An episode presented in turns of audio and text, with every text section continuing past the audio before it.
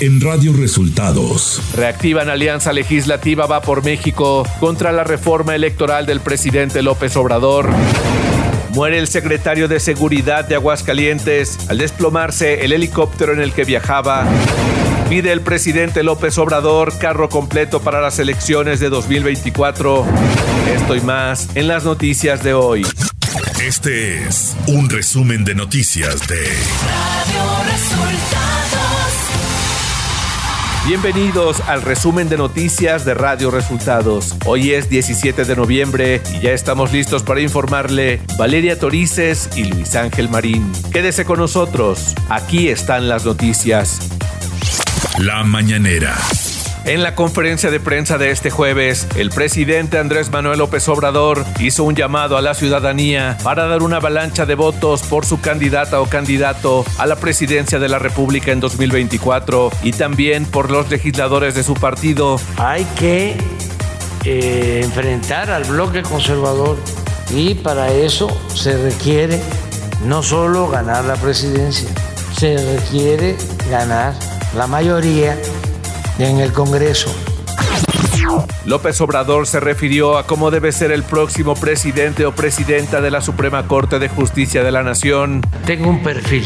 Quiero que sea eh, una persona honesta, que aplique el Estado de Derecho con dimensión social y que tome siempre en consideración más que lo particular en cuanto a intereses empresariales, el interés público, el interés de los mexicanos. El subsecretario de Seguridad, Ricardo Mejía, informó que hay un tercer detenido involucrado en el feminicidio de Mónica Citlali en Tlalpan. Y está detenido un tercero, Jonathan N., por el delito de encubrimiento por receptación en flagrancia. Él ya está vinculado a proceso y ellos dos están en vías de vincularse a proceso penal. Andrés Manuel López Obrador sostuvo que los contagios en México de gripe aviar en animales no ponen en riesgo la vida de las personas. Es eh, un contagio mundial, se está presentando en Estados Unidos, en Europa, en todos lados.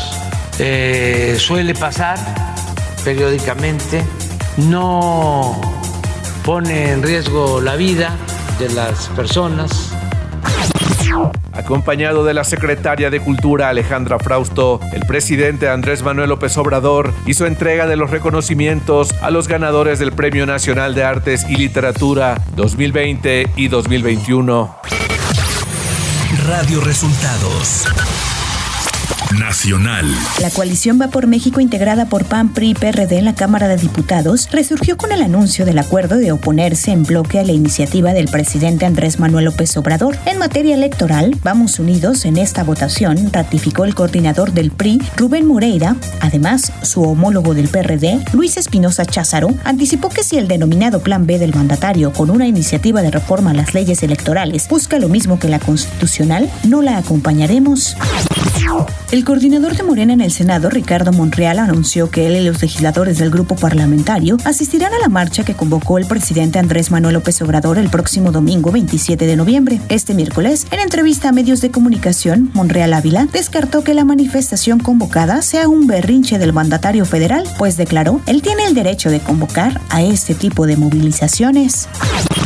En su última conferencia de prensa mensual como presidente de la Suprema Corte de Justicia de la Nación y del Consejo de la Judicatura Federal, Arturo Saldívar señaló que la reforma judicial lograda en consenso con el Poder Ejecutivo y el Congreso de la Unión blindó el Poder Judicial Federal en su independencia y autonomía al no concretarse la serie de cambios propuestos no solamente por Morena, sino por todas las fuerzas políticas, afirmó Arturo Saldívar.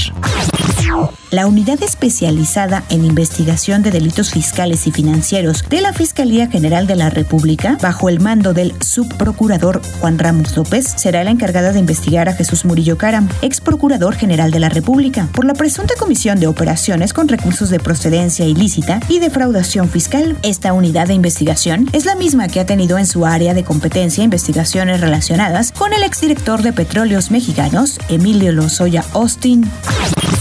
Autoridades de salud reportan que en México se han reportado 16 casos de contagio de las subvariantes BQ.1 y BQ.1. denominadas perro del infierno, por su rápida transmisión y mayor capacidad de contagio que descienden de la BA.5, la cual fue una de las variantes del virus SARS-CoV-2 con mayor presencia a nivel mundial, Omicron. Los casos se han reportado en la Ciudad de México, Nuevo León, Baja California, Estado de México, Yucatán y Chiapas.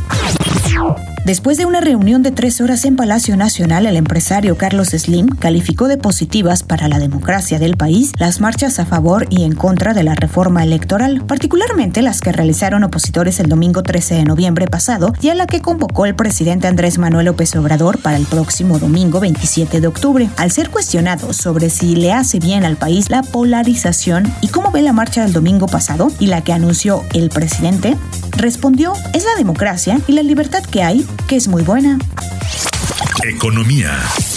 De acuerdo a estimaciones del Banco de Inversión Europeo Barclays, la economía mundial está entrando en una fase de bajo crecimiento, pero con una inflación aún elevada, por lo que está destinada a atravesar un periodo de estanflación. El Banco de Inversión indicó que Europa está a punto de entrar en una recesión impulsada por el repunte en los precios de los energéticos y la actividad productiva de Estados Unidos se ve frenada por condiciones financieras más estrictas y además el crecimiento de China sigue limitado por las políticas anti-COVID y un sector inmobiliario en crisis en ese país. Barclays prevé que México crezca 2.5% en 2022 y desacelere 0.9% en 2023 y mejore a 2.3% en 2024. Clima. Para este día se intensificará el evento de norte de fuerte a muy fuerte en los litorales de Tamaulipas, Veracruz, Istmo y Golfo de Tehuantepec. Además, ocasionará ambiente frío a muy frío en zonas de los estados de la Mesa del Norte, Mesa Central, Noreste y Oriente del territorio nacional, con ambiente gélido en sierras de Chihuahua, Durango, Coahuila y Sonora. Finalmente, el ingreso de humedad del Océano Pacífico y Golfo de México ocasionará lluvias con intervalos de chubascos en zonas del occidente, centro y sur del territorio nacional. Ciudad de México. Al encabezar la reunión con el cuerpo diplomático y organismos internacionales acreditados en México, en el que participaron 59 embajadores y 13 organismos internacionales, la jefa de gobierno de la Ciudad de México, Claudia Sheinbaum, resaltó los resultados de la estrategia de inversión y las acciones del plan de reactivación económica, con el que la Ciudad de México se ha recuperado económicamente tras la pandemia. Sheinbaum destacó que de las 32 entidades de la República, la Ciudad de México ha sido la única que durante los últimos últimos cinco meses ha generado el mayor número de empleos en todo el país. La titular de la Fiscalía General de Justicia de la Ciudad de México, Ernestina Godoy, informó que en las próximas horas entregará a la Fiscalía General de la República la investigación sobre el feminicidio de Ariadna Fernanda. La funcionaria capitalina aseguró que la Fiscalía General local tiene una investigación sólida respaldada por trabajos científicos y profesionales. Información de los estados. Un helicóptero de la Secretaría de Seguridad Pública del Estado de Aguascalientes se desplomó la mañana de este jueves en el municipio de Jesús María, vecino a la capital del estado. Teresa Jiménez, gobernadora de Aguascalientes, confirmó la muerte de cinco personas, entre ellos el secretario de Seguridad Pública del Estado, Porfirio Sánchez Mendoza. En el siniestro también falleció la tripulación de la aeronave, conformada por cuatro elementos. La Fiscalía de Tamaulipas confirmó la detención de Noemí Estrella Leal, quien fuera diputada local del PAN. La exfuncionaria está acusada de los delitos de privación ilegal de la libertad, golpes y violencia física. Los hechos ocurrieron presuntamente en mayo de 2019 en un poblado del municipio de Hidalgo, Tamaulipas. El fiscal general de justicia de Tamaulipas, Irving Barrios Mojica, indicó que ya tienen identificada a una persona como presunto responsable de las llamadas, donde alertaron de una de las amenazas de bomba en el Congreso de Tamaulipas. El titular de la fiscalía indicó que también se tiene conocimiento de dónde surgieron las llamadas y los mensajes. Radio Resultados Internacional. Según las autoridades polacas, es probable que el misil que estalló el martes en ese país fuera lanzado desde territorio ucraniano. El portavoz del Consejo de Seguridad polaco afirmó este jueves que el presidente polaco no ve obstáculos para que los ucranianos se unan a la investigación del incidente. El presidente ucraniano Volodymyr Zelensky pidió el miércoles de la participación de su país en la investigación y reiteró que no alberga ninguna duda de que no fue nuestro misil el que cayó en Polonia.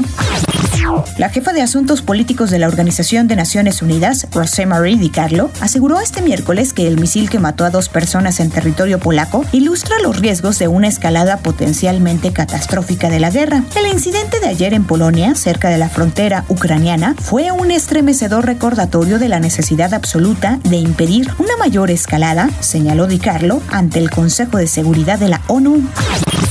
Benjamin Netanyahu sigue negociando la formación de gobierno en Israel con sus socios de extrema derecha y ultraortodoxos, y entre otras cuestiones pactó la legalización de las colonias irregulares en Cisjordania ocupada, no reconocidas por el propio Estado israelí, con el ultraderechista Itamar Ben-Gif.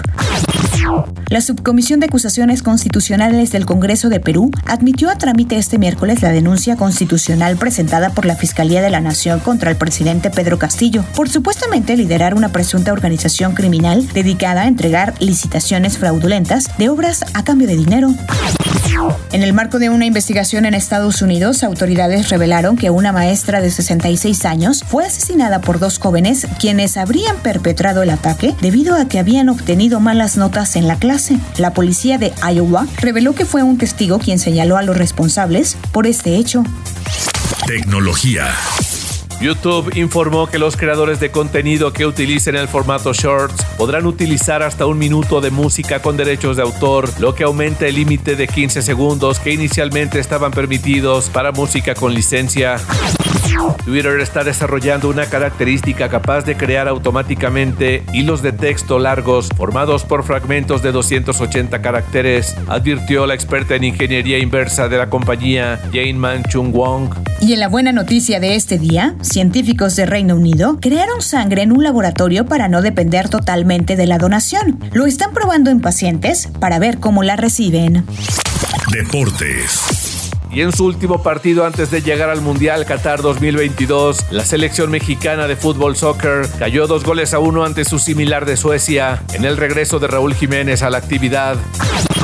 Diego Coca fue presentado oficialmente como director técnico del equipo Tigres de la Universidad Autónoma de Nuevo León este miércoles. Por medio de sus redes sociales, el club posteó un clip titulado Una nueva historia comienza. Y hasta aquí las noticias en el resumen de Radio Resultados. Hemos informado para ustedes Valeria Torices y Luis Ángel Marín.